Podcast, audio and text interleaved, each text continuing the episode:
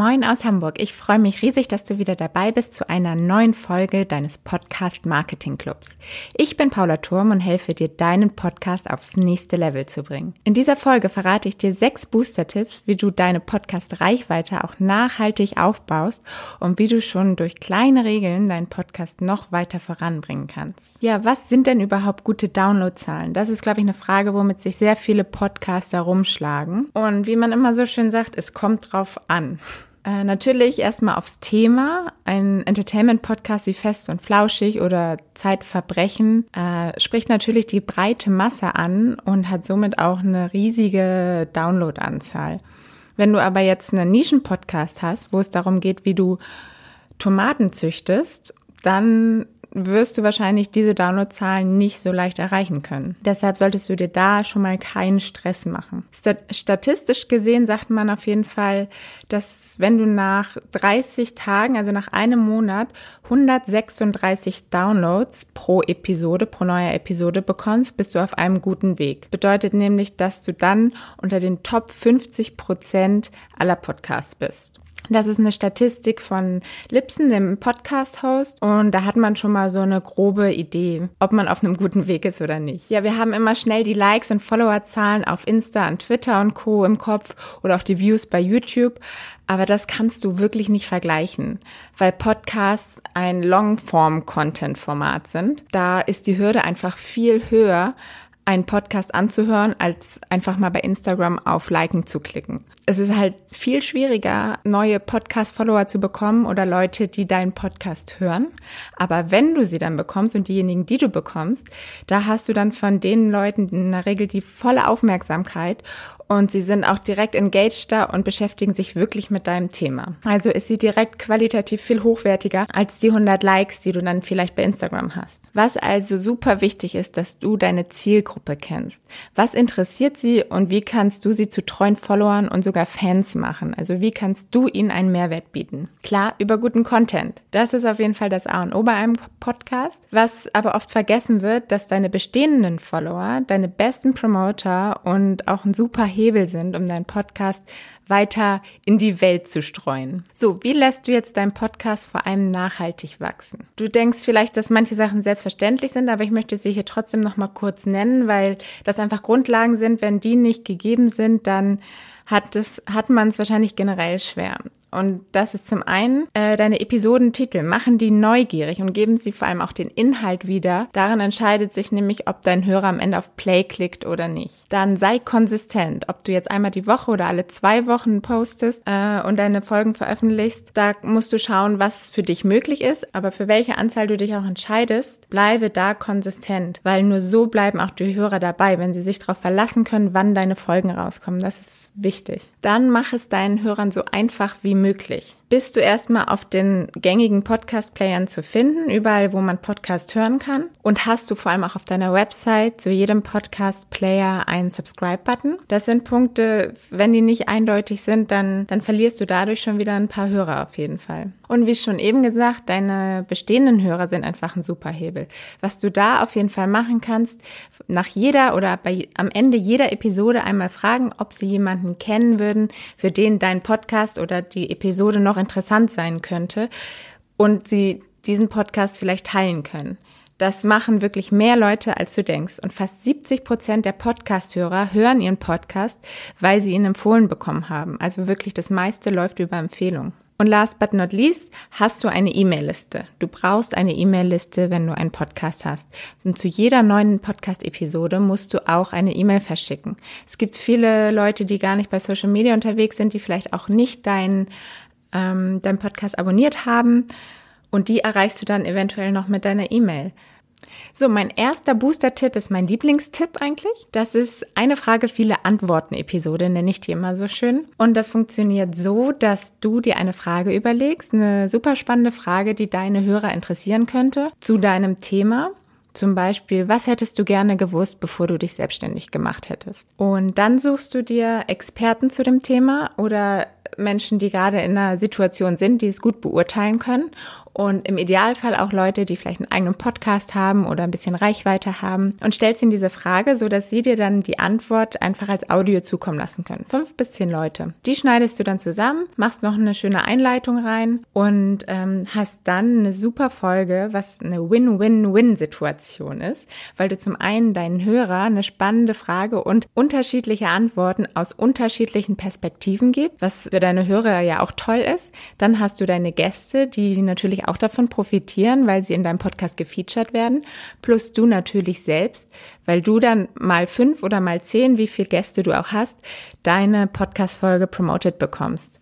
Ja, mit zwei Podcastern, mit denen ich das schon ausprobiert habe, einmal mit dem Talente-Podcast von Michael und auch mit dem Vertriebsfunk-Podcast von Christopher Funk. Hat es wirklich super funktioniert. Und beide konnten sagen, dass sie mega Ergebnisse hatten, einfach wie diese Episode durch die Decke gegangen ist. Dann kommen wir zur Collaboration. Das ist wahrscheinlich die gängigste Möglichkeit, äh, seinen Podcast weiter zum Wachsen zu bringen, wo du einfach mit anderen Podcastern dich zusammentust. Wo findest du jetzt diese Podcaster? Die findest du einmal sehr gut, wenn du bei Apple zum Beispiel einfach in deinen Podcast gehst, siehst du unten immer, das könnte dich auch interessieren oder das hören auch die Podcaster, die deinen Podcast hören. Und da siehst du schon mal, das sind die Podcasts, mit denen du du deine Zielgruppe teilst. Perfekt. Die kannst du direkt einfach mal anschreiben, von Podcaster zu Podcaster und mit denen eine gemeinsame Folge vielleicht aufnehmen. Vielleicht eine Hälfte bei dir, eine Hälfte bei denen. Oder einfach gegenseitig ins Interview. Je nachdem, was auch authentisch passt und wo ihr denkt, das macht Sinn, auch für eure Hörer, denen einen Mehrwert zu geben. Die nächste Möglichkeit wäre noch, dass du einfach in deiner Podcast-Kategorie guckst, wo du bist, in deiner Unterkategorie und was da noch für andere Podcasts sind. Weil das ist meistens ja auch schon wieder eine Überschneidung überschneidende Zielgruppe. Und da kann man dann auch schauen, vielleicht auch nochmal so eins, zwei, ein, zwei Plätze über dir, wer da so unterwegs ist und dich dann so langsam hochtappen. Vielleicht nicht gleich auf die ersten Plätze schauen von dem Podcast, wenn du gerade startest.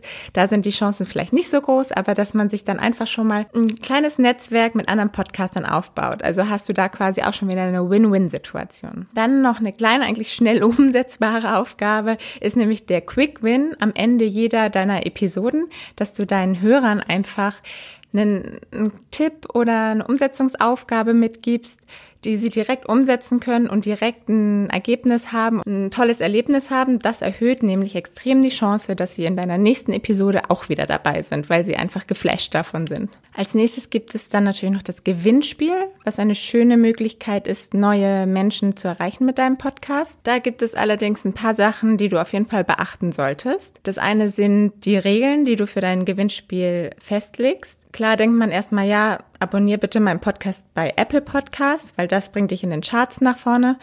Aber damit schließt du halt alle anderen Hörer aus, die kein iPhone oder kein Apple-Produkt haben. Das ist ja auch schon wieder kontraproduktiv.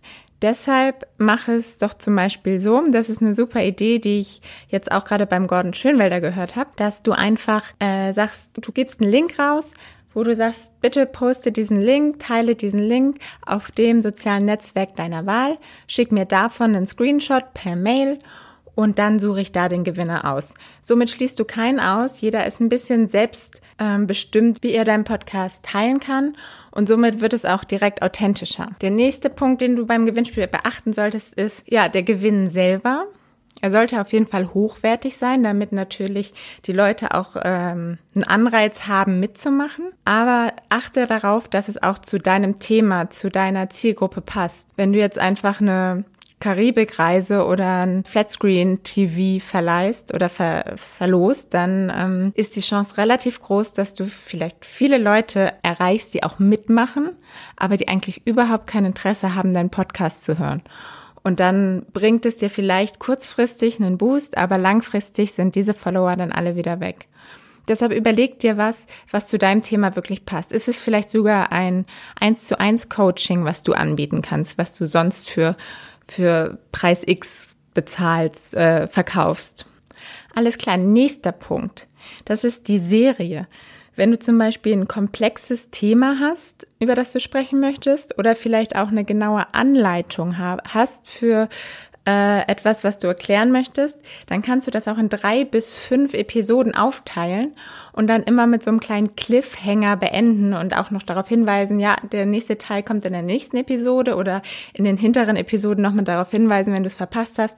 Hör auf jeden Fall nochmal in die ersten Episoden rein, damit du auch das ganze, den ganzen Prozess mitbekommst und damit hältst du die Leute schon mal dann mindestens in dieser Serie, die alle in diesen Folgen in deinen Podcast das erste Mal reinhören, da kannst du dir ziemlich sicher sein, dass sie auf jeden Fall dann nochmal zurückgehen und sich auch die erste Folge anhören wollen. Und wenn sie dann fünf Folgen von dir angehört haben, ist die Chance auch höher, dass sie dann auch bei deinem Podcast bleiben, weil sie eh schon ein bisschen engaged sind mit dir. Offline Promotion. Ja, definitiv auch eine gute Möglichkeit, deinen Podcast zu pushen. Vielleicht gibt es ja Events, auf die du gehen kannst und einfach über deinen Podcast sprechen kannst. Vielleicht hast du ja auch sogar die Möglichkeit, irgendwo einen Vortrag zu halten oder du bist äh, lokal vielleicht auch in irgendwelchen Netzwerken, wo man sich regelmäßig trifft, wo du einfach allen erzählen kannst, was du machst für einen Podcast, über welches Thema du sprichst. Und ja, Networking ist auf jeden Fall super wichtig. Und auch da nochmal zu dem Punkt vorhin, über oder fast 70 Prozent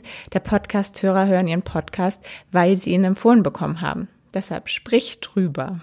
Okay, was sind jetzt deine nächsten Schritte? Erstens check nochmal, ob du wirklich spannende Episodentitel hast, ob du konsistent bist bei der, bei dem Rausbringen deiner Episoden machst du es deinen Hörern wirklich so einfach wie möglich, zu deinen Podcast zu abonnieren und hast du eine E-Mail-Liste.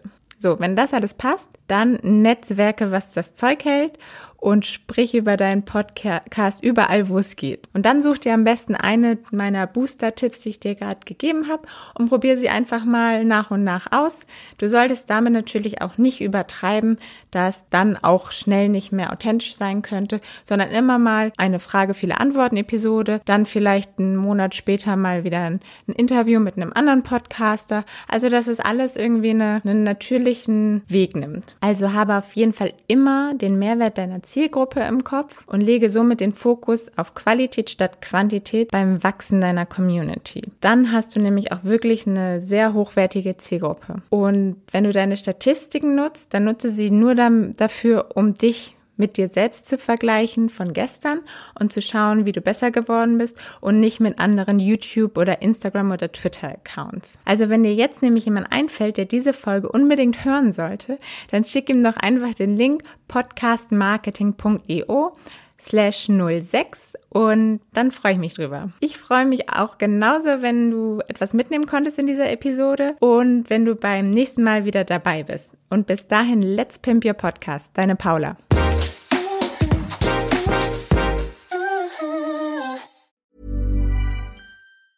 Tired of ads barging into your favorite news podcasts? Good news. Ad-free listening is available on Amazon Music for all the music plus top podcasts included with your Prime membership. Stay up to date on everything newsworthy by downloading the Amazon Music app for free or go to amazon.com slash news ad free. That's amazon.com slash news ad free to catch up on the latest episodes without the ads.